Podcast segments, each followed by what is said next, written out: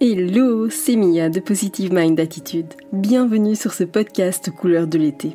Après un parcours de plus de 4 ans et demi avant de connaître enfin les joies de la maternité, j'ai décidé d'associer mes compétences professionnelles de thérapeute à mon vécu personnel lié à l'infertilité et la PMA pour accompagner les femmes en désir d'enfant et leur permettre de reprendre le plein pouvoir sur leur fertilité.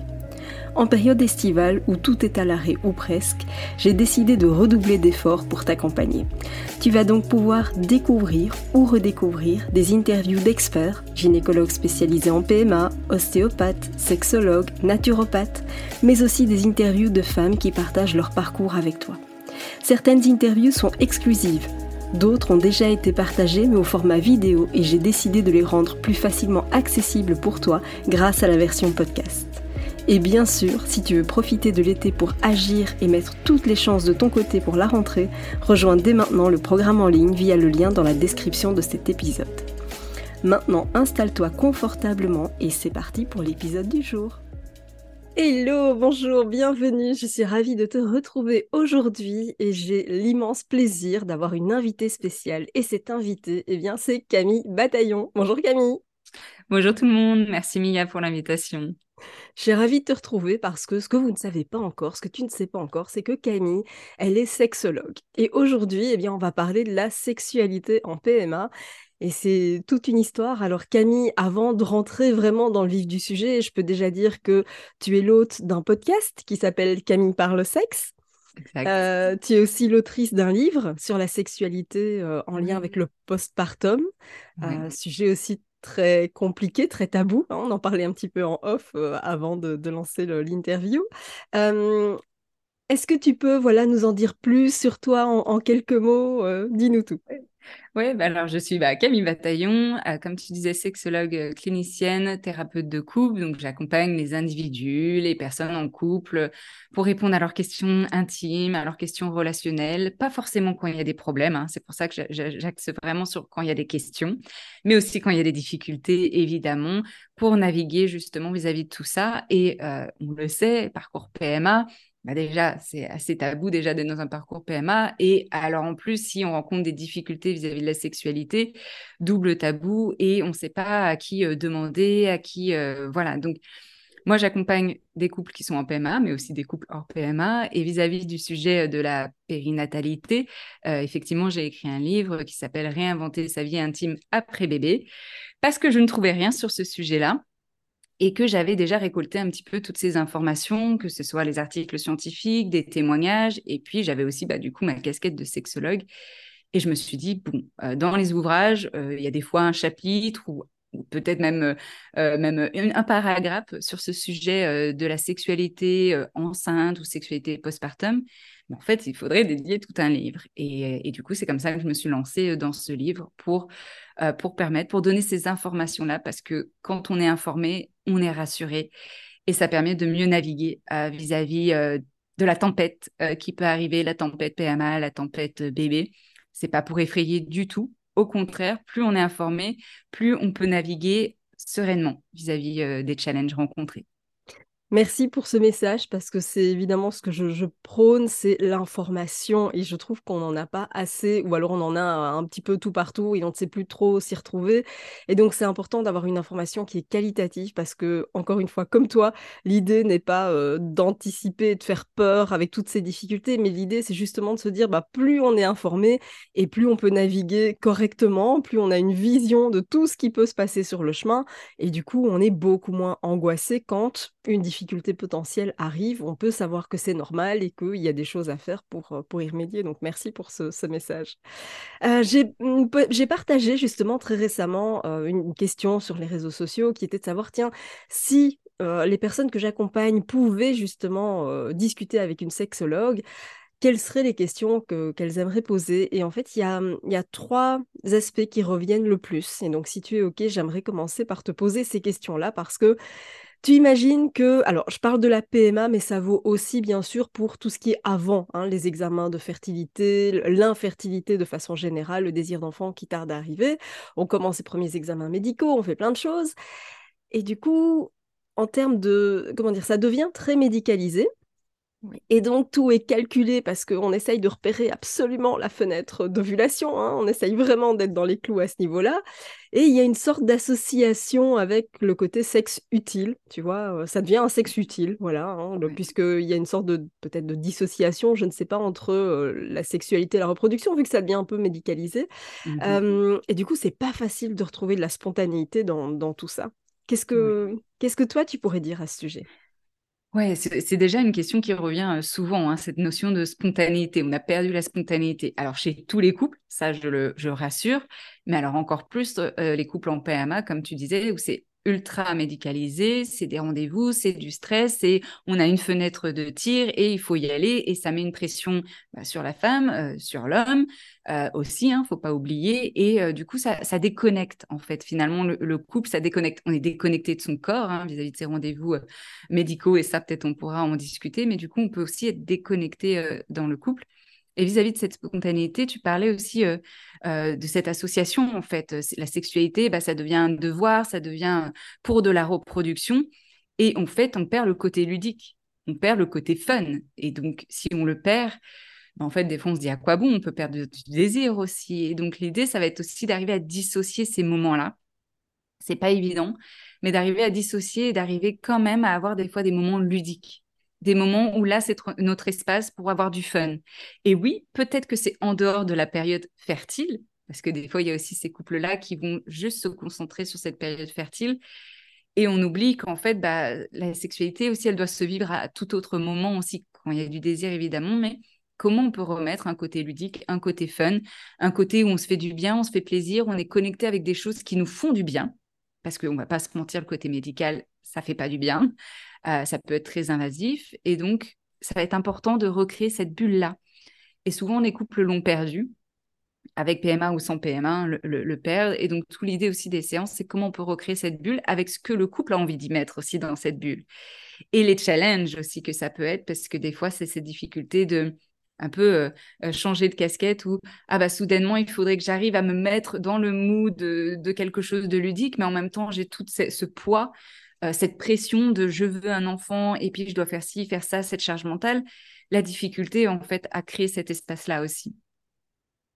Exactement, exactement. Et je trouve ça super intéressant parce que ça, je pense que ça va rassurer déjà le fait que tu dises que finalement la perte de spontanéité, elle touche tout le monde.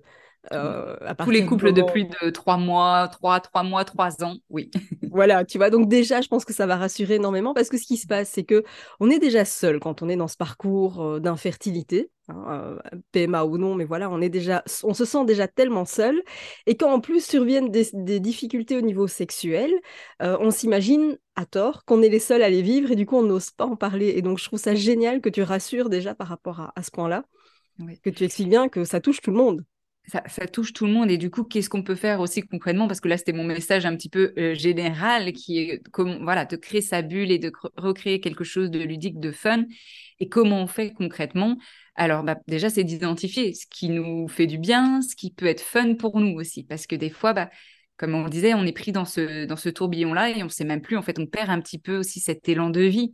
Euh, cet élan euh, qui nous raccroche à quelque chose aussi euh, de beaucoup plus ludique, de beaucoup plus satisfaisant. Donc, c'est de se reconnecter à cette part de soi qui peut s'amuser, identifier ce qu'on aime aussi.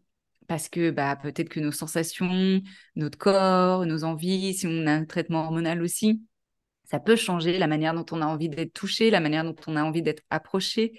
Donc, de pouvoir identifier ça pour le communiquer à l'autre aussi. Donc, il y a encore cette notion de communication hein, qui est importante de mettre de l'intention aussi dans notre rencontre.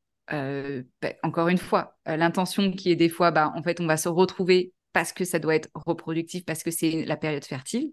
Ça, c'est une intention. Mais est-ce qu'en fait, on peut en mettre d'autres aussi? L'intention bah, de passer un moment hors du temps, peut-être où là, bah, mon intention, c'est qu'on puisse euh, être que dans du corporel et on se touche pas les parties génitales, mais on se fait du bien sur tout, le reste du corps. Ou notre intention, c'est de mettre de la douceur dans notre approche. Ou notre intention, c'est de venir danser ou, faire une activité, quelque chose qui... Enfin, c'est simplement pourquoi on le fait, de comprendre aussi pourquoi on le fait, de mettre une intention et de revenir aussi nourrir son, soi sexuel un petit peu. Euh, on le disait, hein, euh, c'est assez invasif. Ça met beaucoup de pression. Il y a des fois cette connexion vis-à-vis de son corps. Et donc, comment je peux me reconnecter avec cette partie de moi intime et sexuelle? Quand je dis ça, ça peut être très large. Hein. Ça ne veut pas dire ah je dois avoir du désir plus plus plus et être dans de la sexualité, me masturber, etc. Non, c'est propre à chacune et à chacun. Donc, mais se, poser cette question-là, tiens, qu'est-ce que je peux mettre en place pour me reconnecter avec cette partie de moi? Et vraiment, ça peut être un tout petit truc parce qu'il y a déjà plein de choses à dealer euh, avec quand on est dans ces parcours-là aussi. Je trouve ça génial que tu invites les, personnes qui nous écoutent à se remettre au centre finalement, parce que c'est ça, c'est se remettre au centre. Qu'est-ce qui va me faire plaisir? Qu'est-ce que j'ai envie finalement d'essayer Qu'est-ce que je trouve ludique, pas ludique? Parce que c'est vrai que à l'ère des, des réseaux sociaux, des sextoys, etc., on pourrait avoir tendance à se dire oh bon, ben, on va faire comme tout le monde ou presque, mais c'est pas parce que ça marche chez l'un que ça marchera chez l'autre.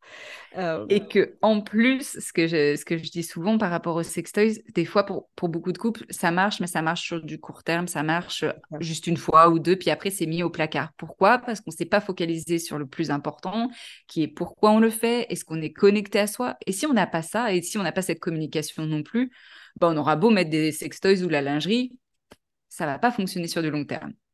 C'est ça. Je trouve ça génial de revenir à l'intention finalement, parce que c'est ça. C'est pourquoi je le fais. Génial. Oh, c'est top. par rapport à, ça, évidemment, tu le disais, les, examens sont souvent invasifs. Euh, je passe le nombre de, d'échographie vaginale, de, évidemment quand il y a des transferts, des ponctions, etc. Euh, ça devient presque une autoroute. Donc, en tout cas, en tant que femme, c'est quelque chose qui, qui peut être difficile à vivre. Pas pour tout le monde, mais ça peut l'être. Euh, retrouver du plaisir. Tu parlais de déconnexion à son corps. C'est vrai que mmh à partir du moment où on a ce, ce côté euh, encore plus médicalisé, il y a vraiment une sorte de coupure qui se fait, je pense, en titre, euh, en termes de protection. Tu vois, on a envie de se protéger un peu et donc du coup, ça nous coupe un peu. et je reçois beaucoup de questions par rapport à ça où on me dit, mais en fait, j'ai une libido qui est juste 10 pieds sous terre. Est-ce mmh que c'est normal et, qu'est-ce que je peux en faire? Comment est-ce qu'on peut retrouver du plaisir finalement? Mmh. Déjà, la libido, elle fluctue. Euh, il ne faut pas se mettre une pression supplémentaire par rapport à ça. Il y a aussi des périodes de vie hein, qui font que. Par contre, ça peut être important d'être dans la conscientisation de ce qui se passe. Ok, j'ai plus cette libido. Est-ce que moi, ça me va? Oui ou non? Est-ce que peut-être je peux me laisser cet espace-là pour me focaliser sur autre chose et ça me convient peut-être sur une période donnée? Ça, c'est vraiment à chacun et à chacune euh, de savoir un petit peu ce qui leur convient, ce qui est juste pour elles. Pour elles, sans forcément penser tout de suite à la relation, mais c'est quand même aussi important de penser à l'autre, et ça, c'est plutôt aussi le rôle des thérapeutes, d'arriver à voir comment on peut naviguer vis-à-vis des besoins et des envies de chacun et chacune, et qui peuvent être différents à des moments donnés. C'est ça aussi tout le challenge. Et euh, vis-à-vis des rendez-vous médicaux du parcours PMA qui est invasif, bah, c'est aussi en fait on partage son intimité avec le corps médical toute son intimité. Euh, le corps médical, c'est tout de nous presque. Euh, et donc, c'est très vulnérable. Ça peut être très fragilisant aussi pour certaines personnes. Et comme tu disais, il y a aussi des fois cette protection où je me referme. En fait, je partage déjà tellement cette intimité avec les autres que bah, j'ai même plus d'espace pour envisager déjà une intimité avec moi-même et une intimité avec mon ma partenaire. En fait, même peut-être des fois cette intimité, elle a été salie ou elle ne m'appartient plus, ou bah, par protection, je leur laisse, mais moi, je veux plus en entendre parler. Et donc, il y a une déconnexion, comme je disais. Et donc là, ça peut être intéressant aussi de, revenir à soi, une connexion à soi, en se disant, OK, il y a ça. Mais peut-être pour moi, c'est important aussi de, revenir à mon corps, de d'être connecté à ce corps, malgré tout ce qu'il vit, parce que ce corps vit plein de choses. Et, puis moi, je fais un peu une dissociation, mais, mais c'est important aussi des, fois de voir comme deux entités qui euh, doivent se réunir, moi et mon corps. Et comment je peux me connecter à ce corps et comment je peux d'ailleurs lui apporter de la douceur dans ce moment qui est violent peut-être aussi des fois, qui peut être dramatique, qui peut être traumatisant, comment je peux encore plus lui donner de la douceur? Je pense que ça, c'est le rôle de chacune et de chacun. Cette responsabilité-là, ça nous appartient, mais comment je peux prendre soin de mon corps? Et quand je dis soin, c'est vraiment la douceur. Souvent, c'est cet aspect-là qui peut être manquant parce que c'est tellement violent ce qu'on vit à l'extérieur que c'est normal. Mais du coup, comment je peux venir apporter cette douceur à ce corps? De quoi il a besoin aussi? Comment je peux être connectée à lui? Et souvent, moi, ce que j'aime apporter, c'est vraiment bah, utiliser ses sens. Je trouve que le toucher, c'est très puissant aussi. à voir si ça parle à certaines personnes. Des fois, certaines personnes, ça va être simplement d'observer ce corps tel qu'il est, dans brut, vraiment de l'observer de manière brute et factuelle, comment il est, euh, sans jugement, et de pouvoir lui apporter de la douceur euh, par son regard, le regard que je porte à mon corps, par le toucher. Tiens, la manière dont je touche mon corps, par exemple, souvent je demande aux, femmes, parce que c'est souvent euh, les femmes auxquelles je m'adresse vis-à-vis de ça, mais, mais ça arrive aussi aux hommes, comment vous vous douchez, par exemple, quand vous mettez du savon, comment ça se passe? Est-ce que je vous mettais du savon, puis hop, hop, hop, et puis on n'en parle plus? Parce qu'aussi on n'a pas le temps, etc.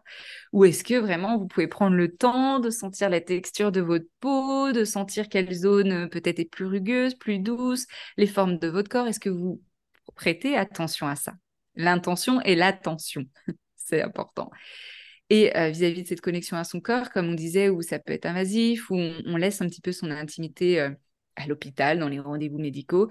Ça va être important aussi de redéfinir ses limites aussi, parce que bah, on n'a pas le choix en parcours PMA. Bah, bien sûr, c'est important la notion de consentement, mais il y a des fois où on fait des choses où on n'aurait pas envie, mais on sait qu'on les fait parce que bah, a envie d'un bébé. Mais que du coup, bah, le corps, euh, quand même, vis-à-vis du corps, on ne respecte pas totalement ses limites. Et donc, encore une fois, c'est important de ramener de la douceur, de parler à ce corps-là, de lui faire comprendre pourquoi on le fait et que au sein de la relation, du coup, je viens nourrir quand même ces limites, je viens nourrir ce dont j'ai envie, la manière dont j'ai envie d'être touchée. Euh, peut-être que j'ai besoin de plus de douceur, ou peut-être que j'ai besoin de pas penser à la pénétration pendant ces moments-là, ou peut-être que j'ai besoin d'une pénétration douce ou avec une position différente. Je parle de douceur, mais en fait, la douceur, ça n'a pas forcément besoin d'être dans le ralenti et la douceur, hein, mais comment je peux m'apporter de la bienveillance et de quoi j'ai besoin? Alors ça, c'est super intéressant parce que tu vois, euh, tu disais justement la, difficulté de, la limite, euh, dans le sens où ben, tu acceptes de franchir certaines limites parce que tu sais que tu en as besoin, mais mmh. parfois la manière dont c'est fait, une anecdote personnelle, euh, j'étais évidemment entièrement d'accord pour euh, bah, les échographies, pour, pour tout ce parcours, euh, pour la ponction, etc. etc. donc on accepte quelque part qu'un bébé se fasse à 9-10 personnes, alors que a mmh. priori ça se fait plutôt à deux. Mais un simple exemple, c'est que j'étais dans une clinique universitaire et à un moment donné, pendant le parcours, et eh ben, je me suis retrouvée avec la moitié de la fac. et en fait, tu dis, mais j'ai pas signé pour ça, les gars. Mmh. et donc c'est intéressant, tu vois, tu dis, OK, parfois tu acceptes certaines choses, et puis il y en a d'autres qui te tombent dessus et tu ne l'avais pas vu venir. Donc, c'est intéressant justement de, ramener, euh, de ramener à ça. Génial. Et qui fait qu'on peut être déconnecté encore plus à son corps. On se dit, bah, en fait, si on ne respecte pas mon corps, et là, par exemple, là où soudainement il y a des gens qui arrivent, j'ai pas signé pour ça, je me sens pas respecté, pas respecter mon corps, bah, finalement, le message intégré, c'est bah, mon corps, il mérite pas d'être respecté. Donc, moi aussi, je ne le respecte plus dans le sens, j'en prends plus soin, je me déconnecte, ça sert à rien, quoi. Exactement. Et je trouve ça vraiment génial de, encore une fois, on se remet au centre, on se dit de quoi est-ce qu'on a besoin, se reconnecter à soi, à son corps, prendre le temps. Mmh. et un bête exemple, et je me rends compte que en discutant, euh, évidemment, le corps médical sait à quoi ressemble une vulve, mais je ne suis pas sûre que toutes les personnes qui vont nous écouter aujourd'hui euh, connaissent exactement euh, à quoi elle ressemble, etc. en fait, j'ai écouté aussi une de tes vidéos sur le sujet et je, trouvais ça passionnant de me dire, mais c'est vrai en fait, évidemment que le corps médical sait à quoi ça ressemble, mais, mais nous, est-ce qu'on la connaît en fait? Mmh et en plus, et chaque vulve est différente aussi. Ils, savent anatomiquement, mais en fait, en apparence, ils envoient euh, des nouvelles tous les jours. En fait, il n'y en a pas une qui se ressemble et c'est pour ça que c'est intéressant.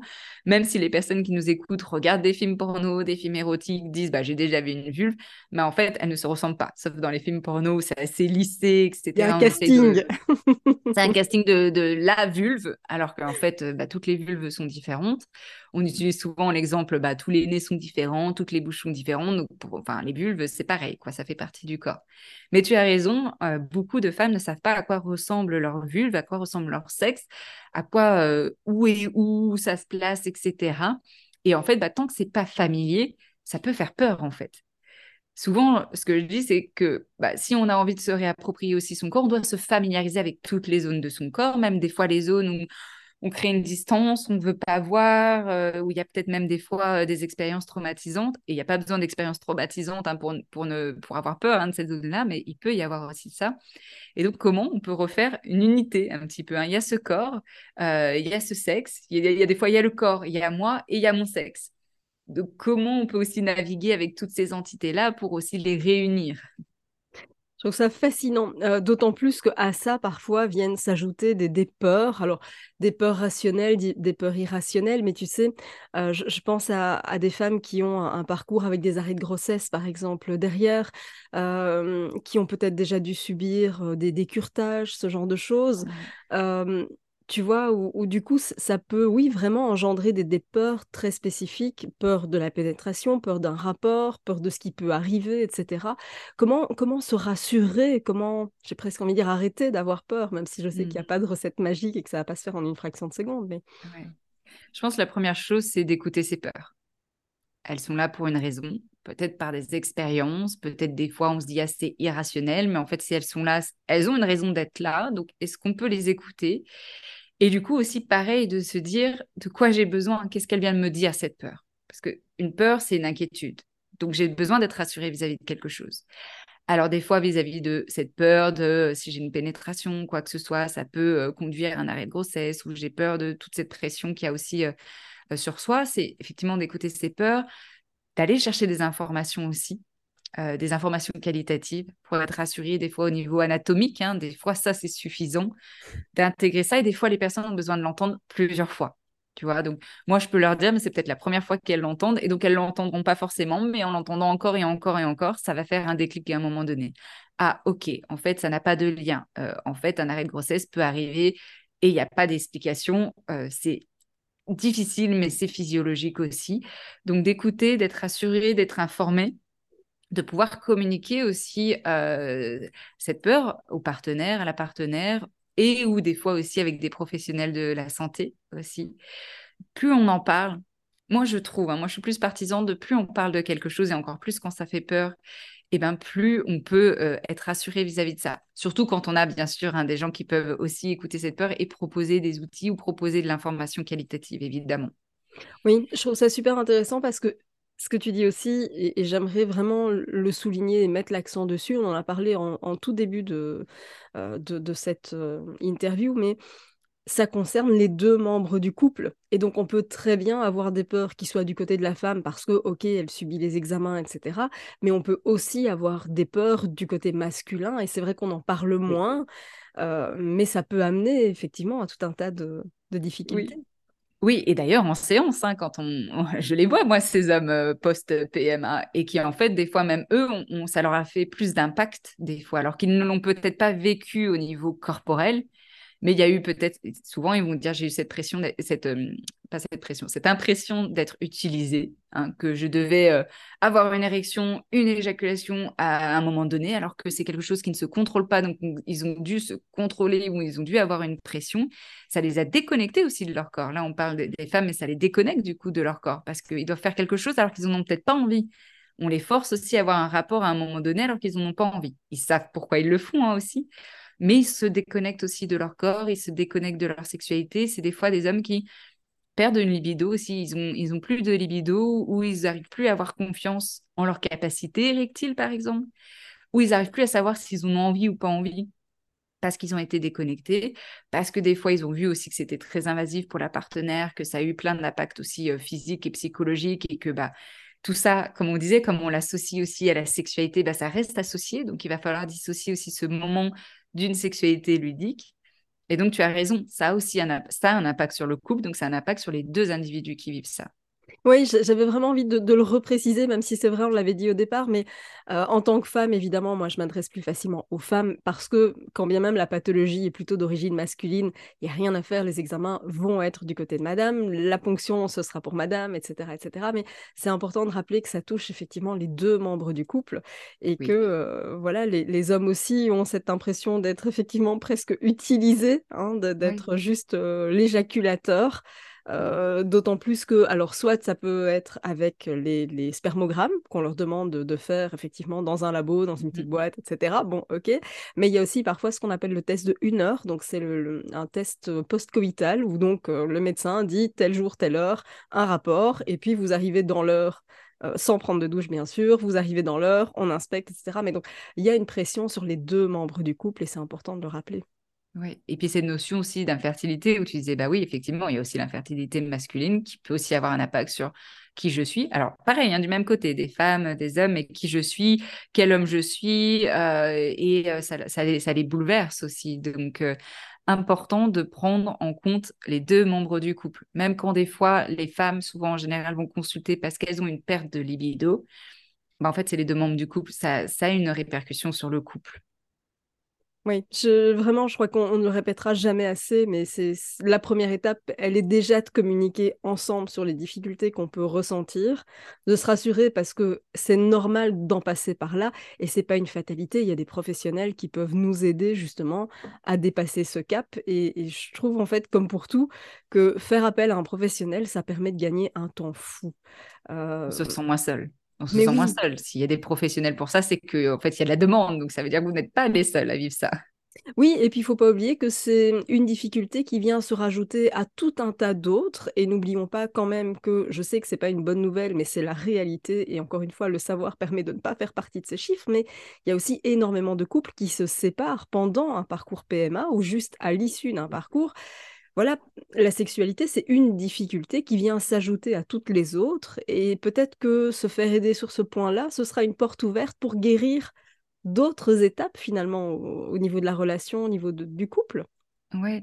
Et pour rebondir là-dessus aussi, où il y a des fois des couples où ils vont se dire ah bah nous ça a été le parcours PMA, etc. au niveau de l'intimité, parce que c'est un peu une, phase aussi un peu entre parenthèses et que je vais voir plutôt bah oui quelques mois ou quelques années en postpartum qui finalement en fait bah non ça a eu une grosse répercussion, mais ils en ont pas pris soin au moment même et ça fait effet ça explose quoi.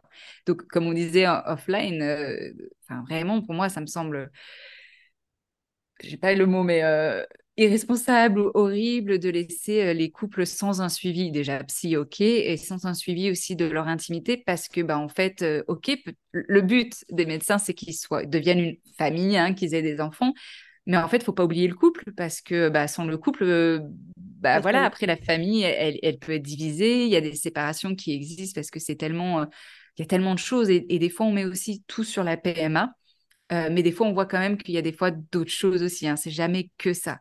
Donc, mais c'est important de, le conscientiser, de pouvoir demander et être accompagné au temps T, quoi, au moment même.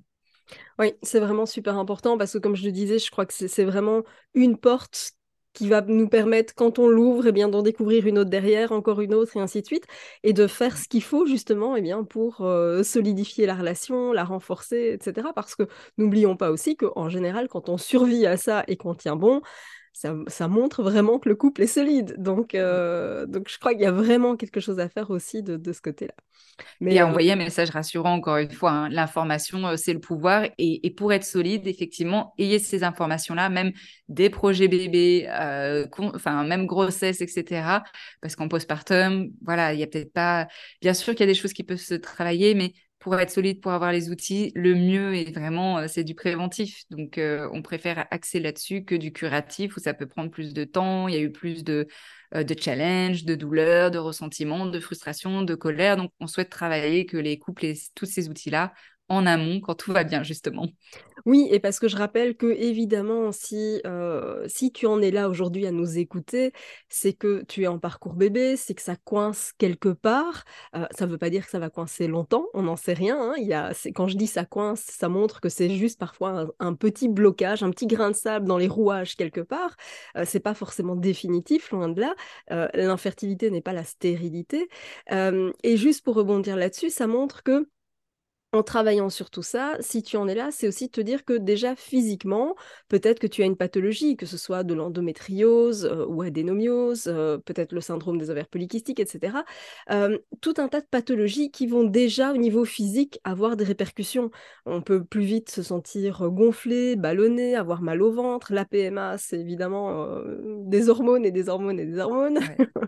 et donc tout ça, ça a des répercussions aussi sur le lien qu'on peut avoir avec son corps et que on revient là-dessus ouais on revient, là-dessus tu vois et donc mmh. c'est vrai que quand on se sent pas bien bah, on n'a pas forcément envie de plus d'intimité avec l'autre mais comme tu le disais Camille tout à l'heure euh, c'est pas forcément avec pénétration il y a moyen aussi justement en se reconnectant à soi et à ce qu'on veut de faire peut-être autrement par période. Oui et ça on le voit beaucoup euh, en séance quand j'invite vraiment les couples à venir de venir penser tous ces moyens de connexion intime Souvent, on va se focaliser sur bah, un couple satisfait, réussi, c'est parce qu'il y a de la pénétration. Non, je dis souvent, c'est 5% la pénétration. C'est une pratique, c'est une pratique sexuelle, mais il y en a plein d'autres. Et, c'est suffisant pour se sentir connecté. Mais de quoi le couple a besoin pour se sentir connecté? Encore une fois, naviguer avec les uns et les autres, leur vision, la sexualité, l'intimité, devenir challenger. Et donc, c'est tout un travail aussi. Génial, c'était euh, passionnant. Je, te remercie vraiment beaucoup, Camille, en tout cas, euh, d'avoir pris la parole aujourd'hui sur ce sujet euh, qui est, à mon sens, tellement important pour les couples qui, vont nous écouter. Donc, merci à toi. où est-ce qu'on peut te retrouver, Camille? Alors, je vous rassure déjà, je mettrai les liens dans la description, mais dis-nous tout. Où est-ce qu'on peut te retrouver? Alors, il y a le site internet pour regarder, pour prendre des séances, c'est camillebataillon.com. Euh, tu parlais du podcast Camille parle sexe hein, sur toutes les plateformes d'écoute. Il y a le compte Instagram du même nom et vous pouvez aussi me contacter euh, bah, sur la page Instagram. Euh, voilà, j'y réponds ou sur le site internet. Génial, merci beaucoup. Et encore une fois, rassurez-vous, je mettrai bien sûr tous les liens dans la description euh, de, cette, de cette interview. C'était un plaisir de te recevoir. Je, vous invite vraiment à ne pas attendre si vous sentez que la sexualité est quelque chose d'un peu compliqué, un peu tabou, euh, que ça engendre peut-être même des tensions, pourquoi pas. Euh, vraiment, faites-vous accompagner, allez voir Camille et puis ça va vous permettre d'ouvrir des portes et, d'aller beaucoup mieux derrière ça. Merci beaucoup Camille pour ta présence et puis je vous Merci pour tout ce que tu fais.